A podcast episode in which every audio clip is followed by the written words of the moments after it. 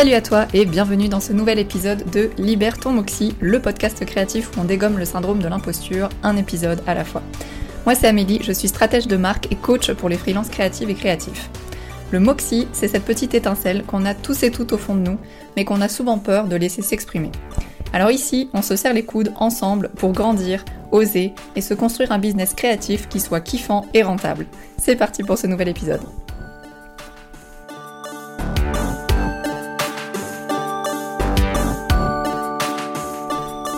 Aujourd'hui, on va parler d'offres.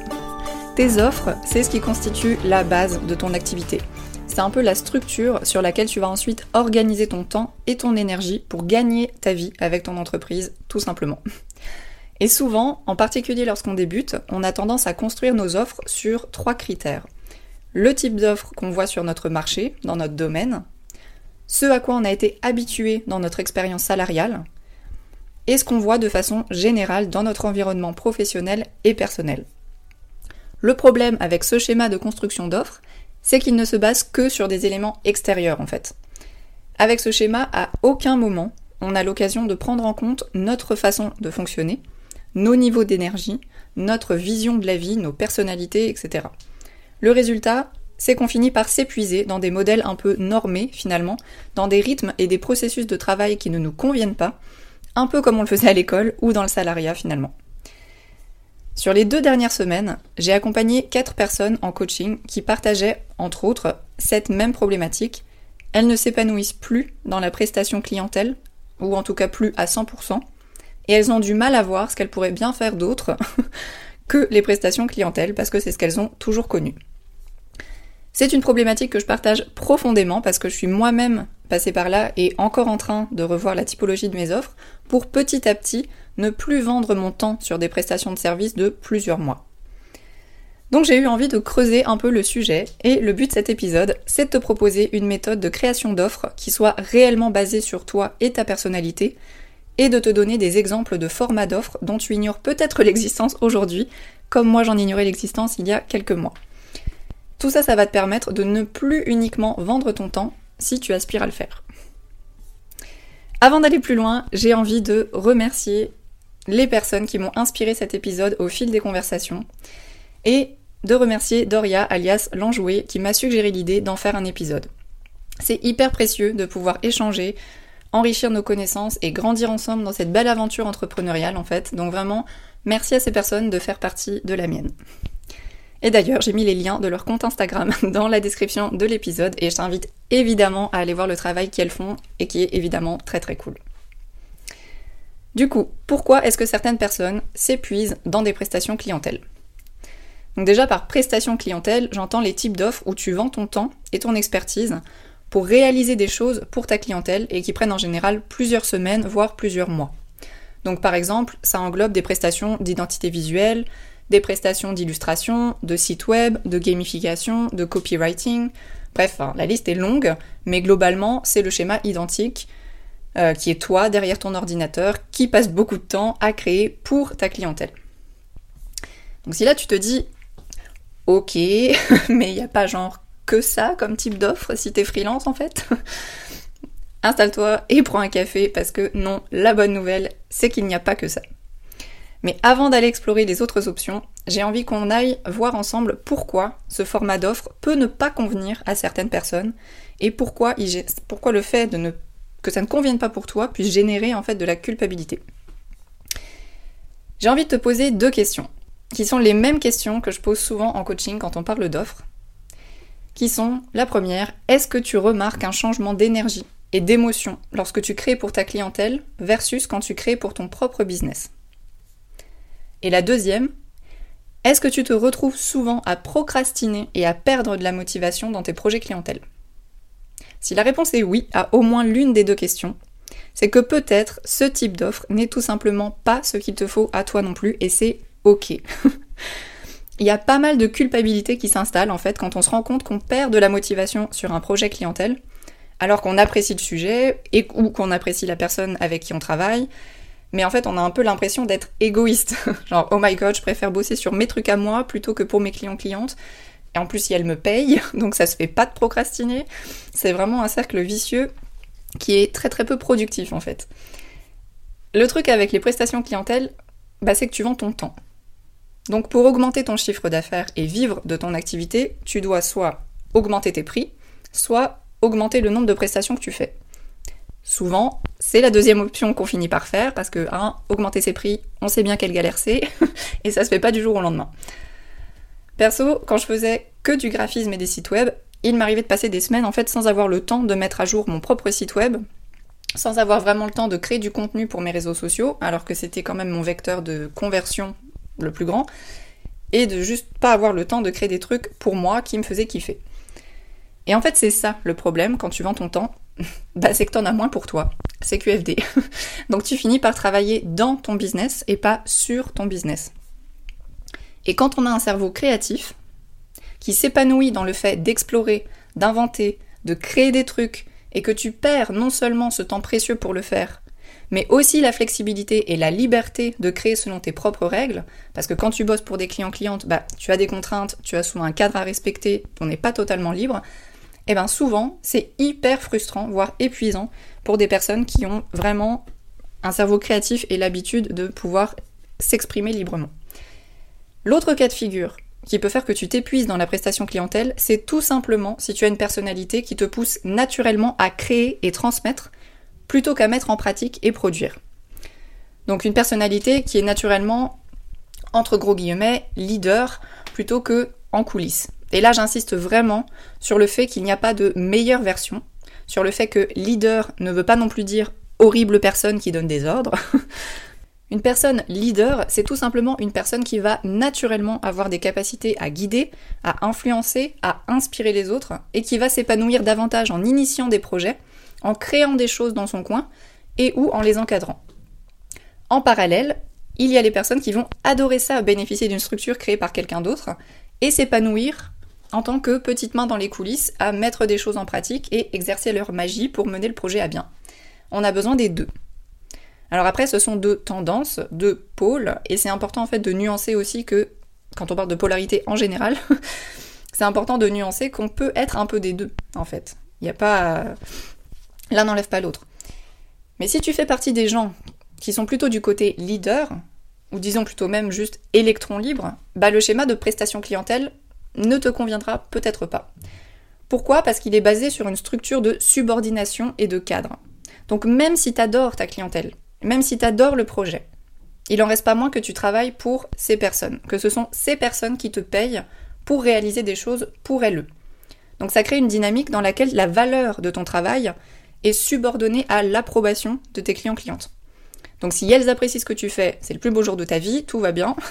Mais si elles n'aiment pas, tu remets en question toute ta valeur, toute ta valeur en tant que personne, en tant que freelance, et tu finis par te gaver de glace et de chocolat pour faire passer les pilules. Donc, high five à toi si tu t'es reconnu dans ce scénario. Ça m'est arrivé beaucoup de fois aussi. Du coup, bah, c'est bien beau tout ça, mais qu'est-ce qu'on peut faire d'autre quand on a toujours fait de la prestation clientèle et qu'on n'imagine même pas qu'il y ait autre chose? La bonne nouvelle, c'est qu'il y a plein d'autres solutions si on s'autorise à les explorer. Et pour s'autoriser à les explorer, je pense qu'il faut passer au-delà de certaines peurs, en fait, de certaines croyances limitantes, parce que pour beaucoup de freelance, la prestation clientèle, c'est le seul format qu'on a connu. Et c'est celui qu'on voit le plus souvent autour de nous. Que tu sois dans le graphisme, dans l'illustration, dans le copywriting, la réalisation de sites web, la gamification, c'est toujours, en fait, le plus souvent des formats de prestation clientèle et ou après des formations en ligne. Mais entre les deux, on voit pas grand chose, il n'y a pas beaucoup de visibilité encore. Du coup, ben, non seulement ça peut faire peur, parce qu'on plonge dans l'inconnu, mais c'est surtout qu'on ne sait tout simplement pas ce qu'il existe d'autre. Donc avant qu'on explore ensemble toutes les possibilités et des typologies de formats, j'aimerais qu'on revienne un petit peu à la méthode de construction des offres. Donc au début de l'épisode, je disais que le plus souvent on calque nos offres sur ce qu'on voit sur notre marché et sur ce à quoi on a été habitué dans le salariat et dans notre entourage. Donc ce schéma-là fait qu'on se base uniquement sur des éléments extérieurs pour construire nos offres. Et ça, ben, non seulement c'est pas kiffant du tout, mais en plus c'est très contre-intuitif et épuisant à long terme. Donc personnellement, je crois qu'il faut qu'on réapprenne collectivement à s'écouter et à se connaître en fait, pour créer des choses réellement en accord avec nos personnalités, nos aspirations, nos objectifs de vie. Donc si aujourd'hui tu ressens de la frustration ou du stress dans tes prestations clientèle, ça ne fait pas de toi une mauvaise personne, déjà. ça fait simplement de toi quelqu'un qui n'est peut-être pas fait pour ça, tout simplement. Donc si c'est ton cas, à la place de la méthode éléments externes, je t'invite à essayer une autre méthode qui, elle, utilise des éléments internes et propres à soi et qui peut te permettre de créer des offres qui capitaliseront sur tes forces et tes zones de génie à toi. La première question à se poser, c'est, de façon générale, qu'est-ce que tu préfères faire dans toutes les tâches que tu accomplis pour ton activité? C'est quoi les choses qui te procurent le plus de plaisir et le moins de stress? Parce que dans le flot en fait de tout ce qu'on fait en entrepreneuriat et des différentes casquettes qu'on porte, on oublie en fait tout simplement parfois de prendre le temps d'analyser ce qu'on préfère faire. Pourtant, bah, c'est justement là que sont les réponses. Ensuite, tu peux essayer d'analyser une journée type procrastination. C'est genre quand tu passes vraiment genre la journée qui ça veut pas. t'as pas d'inspiration, t'as pas d'énergie, t'as juste envie de prendre racine sur ton canapé, mais t'as une to-do list longue comme le bras. Bah vers quelle tâche est-ce que tu vas instinctivement? C'est quoi le premier truc qu'on va dire ok, je peux peut-être faire ça, ok ça, ça me va. Le but dans ces deux questions, c'est tout simplement de faire remonter à la surface ce qui te fait kiffer le plus et ce vers quoi ton énergie va naturellement. La dernière question, qui n'est pas vraiment une question en fait, c'est plutôt un levier, c'est d'analyser tes niveaux d'énergie sur les différentes tâches que tu fais. Donc tu peux le faire sur l'ensemble des tâches que tu accomplis dans ton entreprise, mais tu peux aussi le faire de façon plus centrée sur la base d'un projet clientèle précis en fait. Donc pour guider ton introspection, tu peux te poser les quatre questions suivantes. Qu'est-ce que j'ai préféré faire En général ou dans ce projet? À quel moment j'étais le plus en confiance? À quel moment j'étais le plus à l'aise Et inversement, à quel moment j'étais le plus en stress ou déstabilisé Le but, c'est d'analyser les situations et les formats qui nous apporte le plus d'émotions agréables. Personnellement, j'ai passé des mois à me sentir de moins en moins confortable dans des prestations de longue durée, donc 2, 3, voire 4, 6 mois, dans des prestations de design de marque ou de site web. Et je comprenais pas vraiment pourquoi. Parce que j'aimais les projets que je faisais, j'aimais les personnes avec lesquelles je travaillais, mais pourtant bah, je perdais en motivation totale, je finissais par procrastiner sur certaines tâches, et je me sentais hyper coupable en fait, parce que je dis mais ces gens me payent, donc pourquoi est-ce que j'ai pas la motivation de le faire quoi? Et en faisant cette analyse, bah, je me suis rendu compte que les moments où j'étais le plus en confiance et en énergie haute, c'était les visioconférences où on réfléchissait ensemble aux bases de la marque, aux valeurs, aux missions, etc. Donc toute la partie stratégique et mindset. Et au niveau des formats et du rythme, bah, c'était sur des séquences de travail assez rapprochées où on surfe un petit peu sur la synergie et le momentum donc genre une, deux semaines, gros maximum. Et en fait, bah, ça m'a pris quelques mois de réflexion, mais je me suis rendu compte que, bah oui, mon énergie, elle est beaucoup plus optimisée si c'est sur des projets plus courts et en ayant des personnes en face de moi avec qui on peut interagir, où les idées rebondissent, etc., que si moi je suis derrière mon ordi à travailler tout seul, toute seule pendant deux mois. Donc, au bout du compte, ce travail, il m'a amené à la décision de concentrer mes offres sur la stratégie de marque et le coaching, et de mettre en place des formats plus courts pour ne plus étirer mon énergie dans le temps. Donc si toi aussi tu ressens que la prestation clientèle actuelle, dans le cadre de tes offres actuelles, n'est plus aussi épanouissante, bah, je t'invite à faire cette introspection et surtout à t'autoriser en fait à envisager autre chose. Parce que c'est ton entreprise, t'es chez toi, t'as le droit de changer les trucs. Une fois que ça c'est fait, on peut passer à la question à 3 milliards. Qu'est-ce qu'on fait si on ne fait plus de prestations clientèle? Alors, la bonne nouvelle, c'est qu'il y a une multitude de possibilités. La mauvaise, c'est qu'il va falloir trier et surtout tester parce qu'on ne peut pas savoir à l'avance ce qui va nous plaire. Mais en fonction des informations que tu auras identifiées en faisant ton introspection, bah tu sauras déjà probablement si tu préfères des formats écrits ou vidéo, des projets longs ou plus courts, des choses qui te prennent pas mal de temps ou au contraire qui te permettent d'être dans une forme de slowpreneuriat, etc. Donc tout ça, tu vas le voir en testant. Mais je crois que le plus gros shift à réaliser, il est au niveau mental en fait. Parce que quand tu décides de lâcher la prestation de service, ou au moins de réduire les projets, bah ça veut dire le plus souvent que tu passes de freelance à infopreneuse. Et le rapport à ton expertise, en fait, il s'inverse. Le rapport à l'argent s'inverse parce qu'on ne vend plus de la même façon. La dynamique de démarchage, elle s'inverse aussi.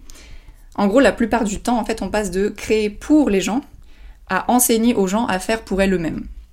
Et je pense qu'il y a toujours un travail, en fait, quand c'est le cas, à faire au niveau de la légitimité. Parce qu'on peut plus se cacher, en fait, derrière cette dynamique de subordination. C'est-à-dire qu'il faut accepter de prendre les rênes, que ça va être ton business que tu mets en avant, et pas des offres de prestations clientèle. Et en fait, du coup, tu es dans une position où ton expertise, elle est davantage sur le devant de la scène, puisqu'on va être vraiment dans une position de pédagogue, de personne qui transmet des connaissances, etc. Alors, au niveau des offres, il y en a plein, mais le plus souvent, on est quand même sur des offres où on vend soit de l'information, soit une expérience d'apprentissage euh, via des ateliers, des masterclass, etc.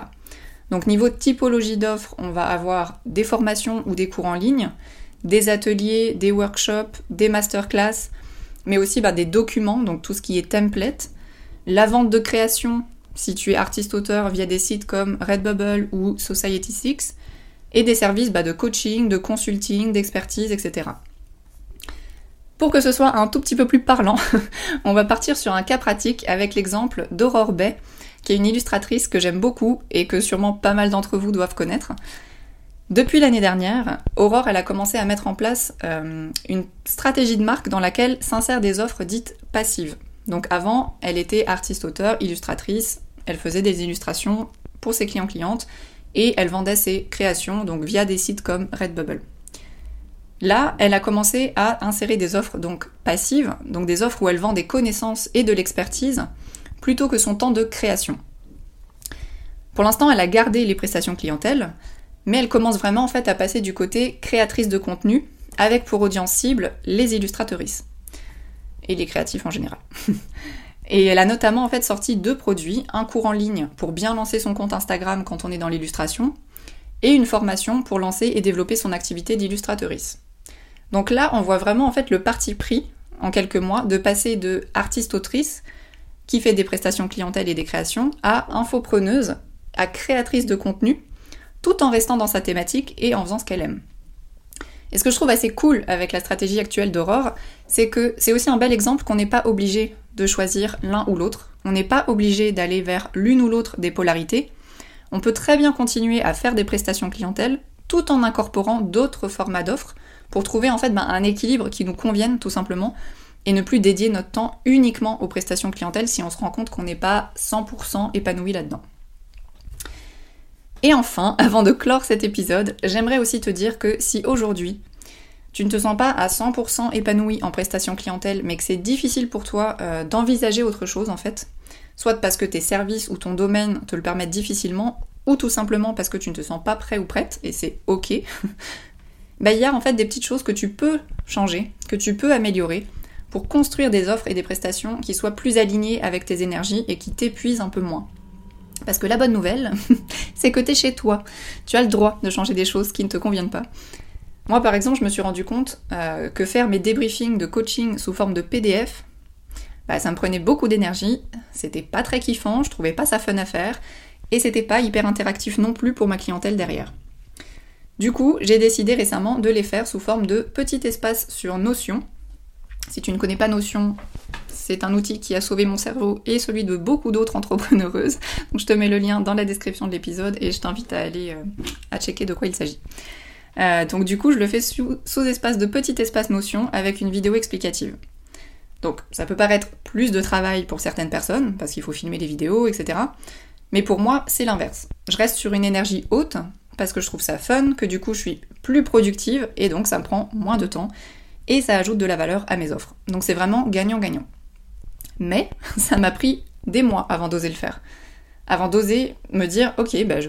non, en fait, je peux changer ça, parce qu'en fait, bah, je voyais cette typologie de débriefing sous PDF partout, et que je pensais que... Moi, j'avais même pas réfléchi que je pouvais faire autre chose. C'était juste, bah, c'est comme ça qu'on fait. Mais du coup, si j'aime pas ça, moi, faire des PDF, ben, pourquoi je m'inflige ça? Donc vraiment, je t'invite à prendre le temps d'explorer les options possibles pour toi. Parfois, on peut pas changer énormément de choses dans ce cas-là, bah, ça se réfléchit, etc. Mais si tu peux, s'il y a des options qui s'offrent à toi, bah, essaye de voir vers quoi ton énergie va naturellement et implémente des petits changements. Parce que t'as le droit, en fait. C'est ton entreprise. c'est pas parce que on n'est pas là pour non plus réinventer la roue, mais on peut quand même changer le décor si le premier nous convient pas, tu vois. Parce que tes offres, bah, elles font partie intégrante de ta stratégie de marque. Et elles peuvent aussi devenir un élément de différenciation, en fait, et de kiff. Souvent, on pense que voilà, les offres, c'est la structure, euh, et à l'intérieur des offres, on va pouvoir faire des petites choses pour se différencier, pour apporter du fun, pour apporter du customer care. Mais en fait, le format de l'offre, il peut aussi être un élément de différenciation. On arrive à la fin de cet épisode, donc c'est le moment où je te dis que si tu te sens complètement perdu actuellement avec tes offres, il y a des solutions. Et si tout ce dont on vient de parler t'inspire et que tu souhaites te faire aider pour lever un peu le brouillard sur tes problématiques, bah je serais ravie de le faire avec toi.